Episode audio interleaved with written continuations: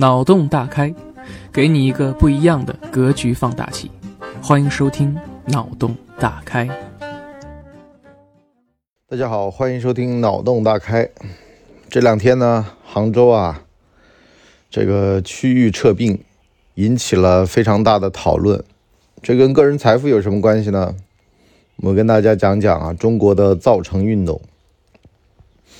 中国的造城运动啊，分三轮。第一轮呢，就是这个行政撤并。行政撤并什么意思呢？比如说啊，原先呢，我们有一些比较小一点的、碎一点的区，这个区呢没有扩容的本事，它没有多余的土地，那怎么办呢？就把这个区啊，小区并入大区。比如说杭州这次就把这个所谓的下城并到了拱墅。把江干并到了上城，这就是一加一等于二啊。第二种呢，就是开发区形式变成真正的区，比如说杭州的钱塘新区，就把原先的下沙呀、萧山啊这边啊这个并进来，然后呢，再包括像未来科技城，它就借壳上市，用余杭的名字上市了，然后呢，原先余杭那块呢就变成了临平。那么第三块呢，就想象力区。想象力区呢，就比如说二零一七年杭州的富阳的并进来，啊，然后呢，现在杭州还有三个想象区，啊，一个呢代管的建德市，两个淳安县，啊，还有一个呢叫做桐庐县。你看地图啊，你会发现这两这三个特别特别大，都十倍于拱墅，十倍于上城。有人就开玩笑啊，说：“哎呦喂，这个杭州的地还很大。其实你要真在杭州，你要去桐庐、去富阳，哼，你要去这些地方啊，你开个车啊，你还不如直接去德清、去湖州、去绍兴，因为呢远得多，特别特别远。你从市区往桐庐、往淳安，就千岛湖那个方向，三个小时、两三个小时开车。”那么就代表着杭州非常大。原先杭州其实是个特别小的城市了，一个城市小了之后，它就没有想象力。用互联网公司的黑话来说啊，这就不性感。哼，没有想象力就有很多的问题啊。你就比如说，你城市的扩容啊，你城市的冗余的东西呢就会不足。特别是年轻人啊，我的一个感觉是什么呢？我十几年前来杭州的时候吧，其实杭州良渚都特别乡下了。可您现在看啊，良渚它其实就是未来科技城的延伸板块，因为呢，它现在就是余杭区的啊，就是未来的余杭区的，不是临平的。临平呢，把塘西那块给拿走了，也就是说呢，西边现在是未来科技城在的余杭区的，东边就是临平的啊，就是原先的余杭区的首府的。余杭区东西跨度特别大，这说明个什么问题呢？其实啊。咱们如果仔细去研究啊，你就会发现啊，这个城市的骨架在变大的话，这个城市它的发展呢就不会受限制。有的时候吧，像我们小的时候啊，对于这个城市的看法，像我们这代人，总会有一块新区，有一块老区。老区是干嘛呢？住着原先的这帮人，他们呢，这个改革啊会利益受挫，所以呢就不动。然后呢？有谁想要去新区的，想要去这片创业的热土的，那跟政府走，政府呢把市府迁到那边去，完了呢开始开发土地，然后呢慢慢慢慢的这地方就成熟了。老区的人一看，哎呦，这不对呀，我们这儿不好玩了呀，挣不了钱了呀，房价上不去了呀，那边在涨，完事儿呢大家都往这边迁，好了，老区没落了。那么这个时候呢，要么就把老区给拆了。如果老区拆不动呢，就变成文保单位了。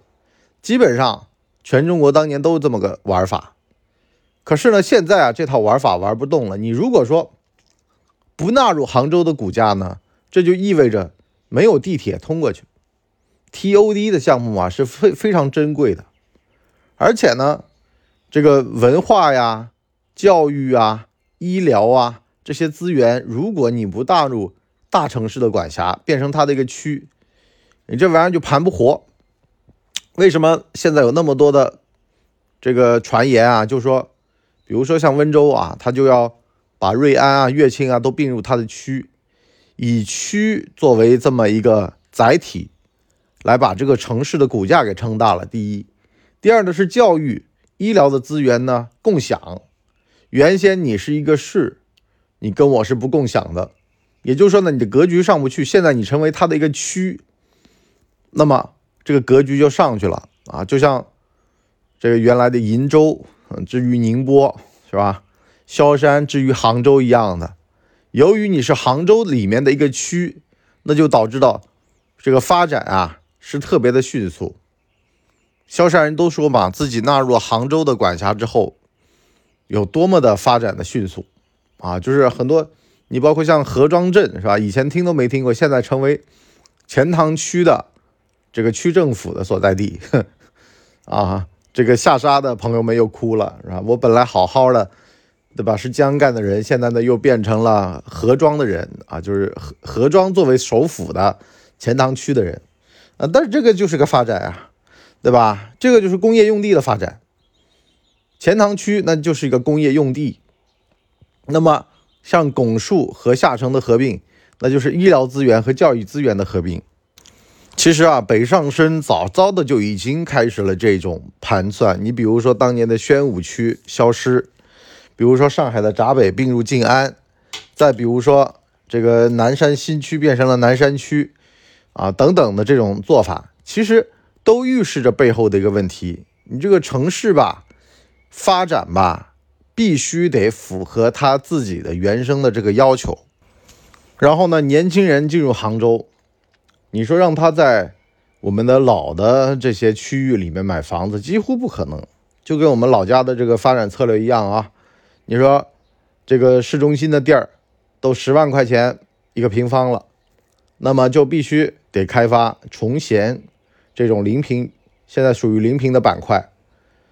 那么去临平区买房也是一个区嘛，对吧？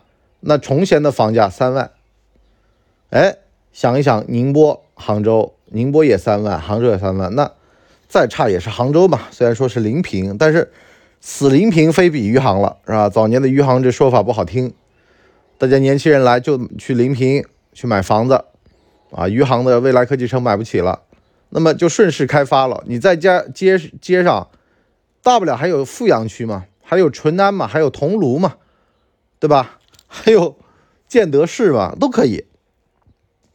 当年把富阳纳入到杭州的这个区域，二零一七年成为杭州的一个区，包括这个这两年把临安纳入了杭州一个区。其实从总的房价的角度上来说，年轻人来了去临安买个房，也算是杭州人。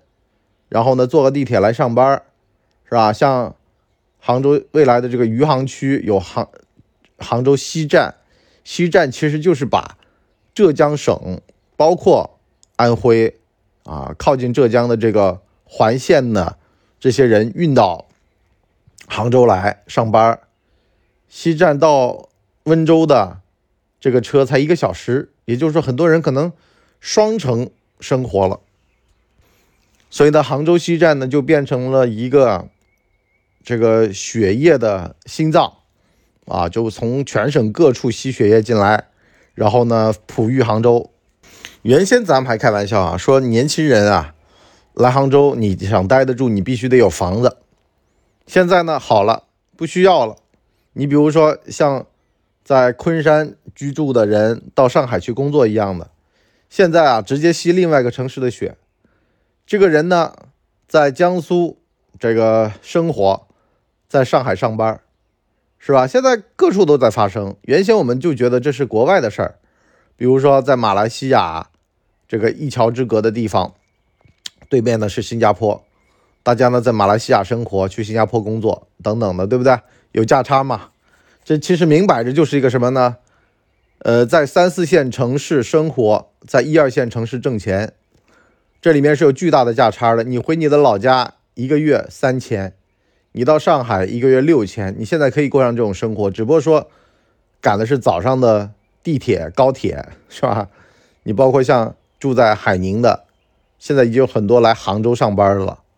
啊，然后到了东站倒了地铁，还比在杭州有的地方来的要快啊。杭州东西跨度太大的情况下面，你说大家同样在杭州吧，早上堵个车，像我老婆那会儿刚来杭州的时候，天天给我抱怨，说要搬到单位附近去啊。这几年都不抱怨了，为什么呢？啊，单位也在搬啊，单位也从原来的景区里面现在搬到了这个钱塘江边。是吧？反正都在景区里面，他们单位其实也挺豪的，怎么办呢？你就只能适应这个环境啊！而且首要的条件是以家庭的孩子的读书为主，最好呢就是孩子上学就近原则，就小孩啊能够在学校旁边有一个房子住，你晚上就得跟小孩团聚的。所以呢，这几年慢慢的也就不再去要求这个东西了。但说实话，来大城市淘金工作，就这块的幸福指数会非常差啊！你在老家，你中午还能回家吃个饭。像我老婆开玩笑说，她年轻那会儿在老家上过班啊，中午还能吃个饭，回家睡个午觉，再去单位上班。可是呢，在杭州这种事儿，你几乎不可能，是吧？十几年前我去北京的时候，北京的出租车司机就是一天一倒班了，做一休一制。啊，这个非常的麻烦的呀！你想想看，你倒个地铁，你挤个公交，你要回到家。北京的出租车司机当年都租在房山，然后呢在顺义开车，对吧？你这玩意儿就一一一上一下一东一西的，这玩意儿交接班啊什么的，车又不知道哪开哪，所以呢，有的时候就晚上在车上睡一觉，然后呢到了交接班的地儿，然后呢让那个司机然后出来。啊，在交接班都得这样的，所以呢，车里面一股被窝子味儿。杭州慢慢慢慢的也会有这样的现象，所以呢，各位啊，到了大城市来淘金来工作，就势必意味着呢，你如果想长期扎根儿，那最好呢就是小孩在学区房读书，你呢辛苦点也就辛苦点了，跑来跑去的，因为工作单位啊是没得挑的，是吧？可是呢，如果一旦哪天崩溃了，压垮骆驼的最后一根稻草，可能也就这玩意儿。我一个哥们儿，早年在上海，就是上班，挤地铁挤到哭，最后呢还是回老家去了，啊，考了个编制回去了。这就是再不行回去也得上个班这种例子。真的，对于大城市来说，你算个干电池。来拉你来放电的，可你觉得自个儿是个人，这就过分了。城市的骨架一旦扩得越来越大，就跟你跑到杭州东站，你想找存在感一样的啊。说你进地铁，你干嘛？年轻人一波一波的涌进来，我现在都不敢去坐地铁。为什么？我觉得那个存在感弱到啊，我感觉自己就特别的无助。这事儿是我，包括我去。东京啊，我去哪个国际大都市啊？我就是香港，我特别不能忍的一件事儿。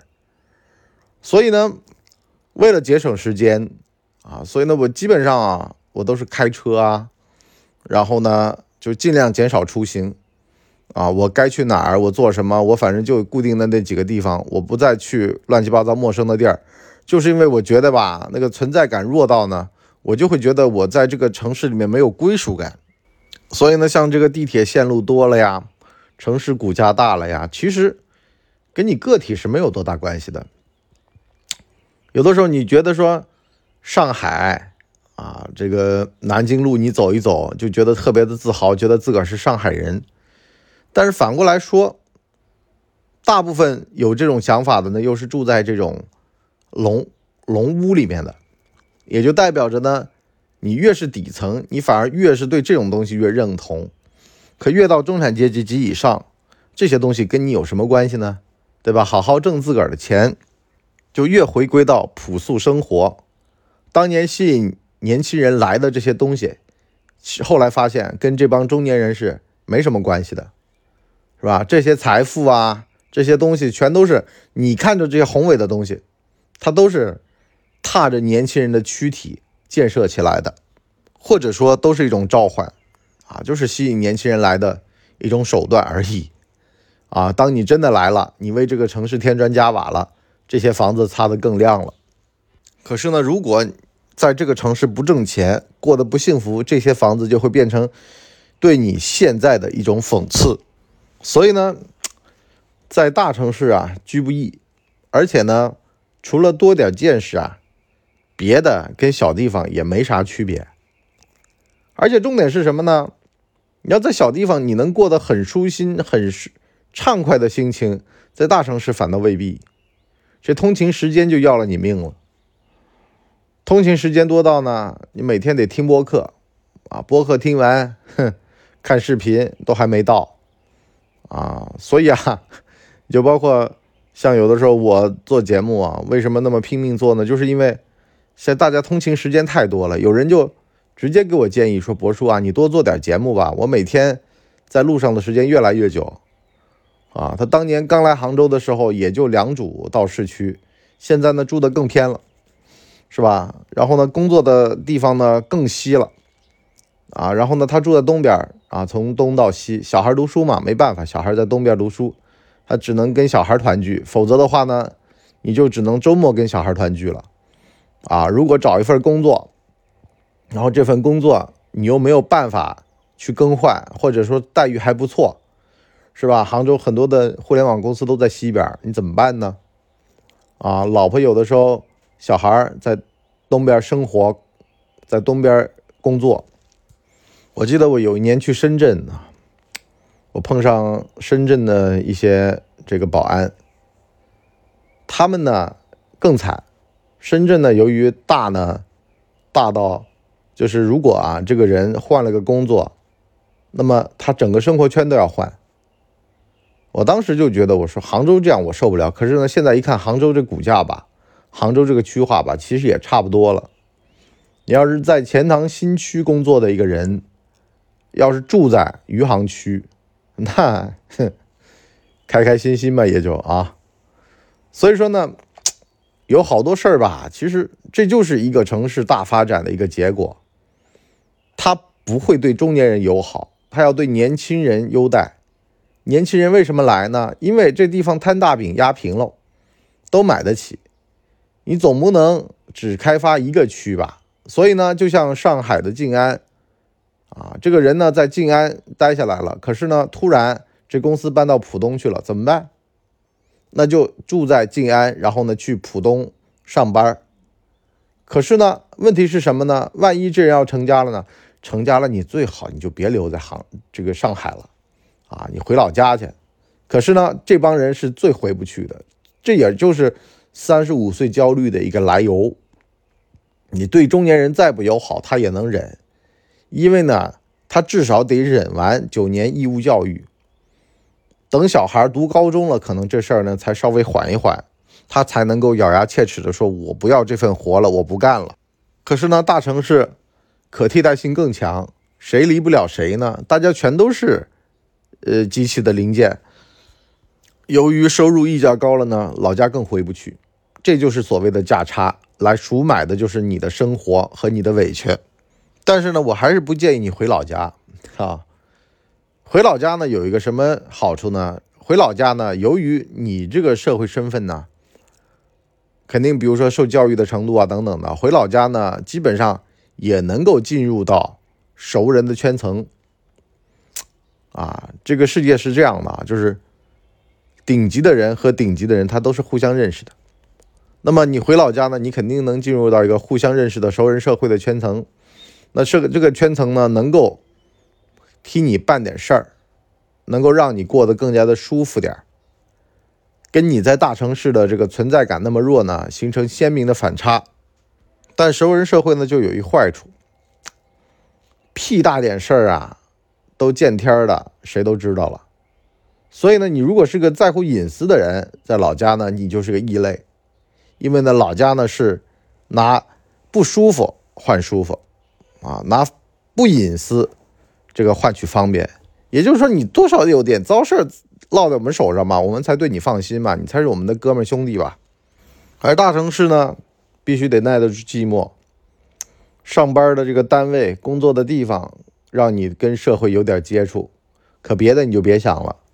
回到家啊，小孩就仰望你，是吧？外面的朋友呢，哼，说句实话，二十来年前我在上海那感觉就特别深刻了。我说我要交一个静安寺的朋友，我自个儿呢住在浦东新区大拇指广场，那就要人命了。我要跟他见个面，我们约在新世纪。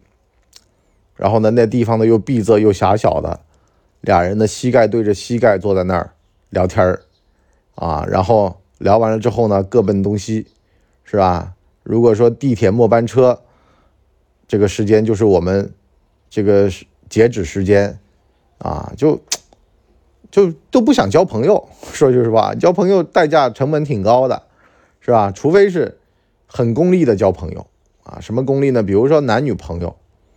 比如说这个事业上的合作伙伴等等的啊，像这种不得不得在一个锅里面吃饭这种关系，你才会想要办法去交，否则的话，清淡的处朋友在大城市就更加的不可能啊，不可能会清淡，因为呢，你一旦清淡了的话呢，这就意味着成本，所以呢，其实欲望和野心啊，在大城市会被这个拉得更大。甚至呢，是身边的成功的例子呢，会逼得你啊，百爪挠心的，觉得自个儿必须也得成功，因为大城市的天花板呢更高。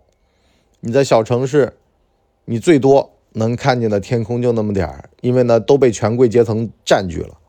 可是呢，在大城市，这天花板呢相当于被掀掉了。那么这个时候问题就来了，哪些人更适合来大城市闯一闯呢？哪些人更适合在小城市待着呢？我们下半集跟大家聊，其实啊，这里面有一个很明显的逻辑啊，就是什么呢？想闯一闯，拼一拼，挣俩钱儿都可以。可如果没有这种想法，这个没有那么大的本事，没有那么的愿望，没有那么野心，来这儿看过了，内心更痛苦。啊，有的时候有的人就 老是跟我说啊，博叔啊，我来大城市看看。我说你没别瞎看。你瞎看看完了之后回老家，你就再也回不去了。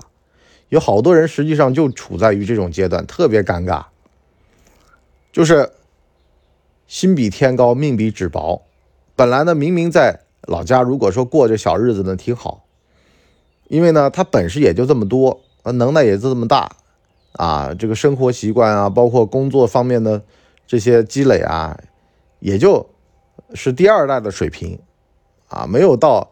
一代的水平，其实在老家待着挺好的，是吧？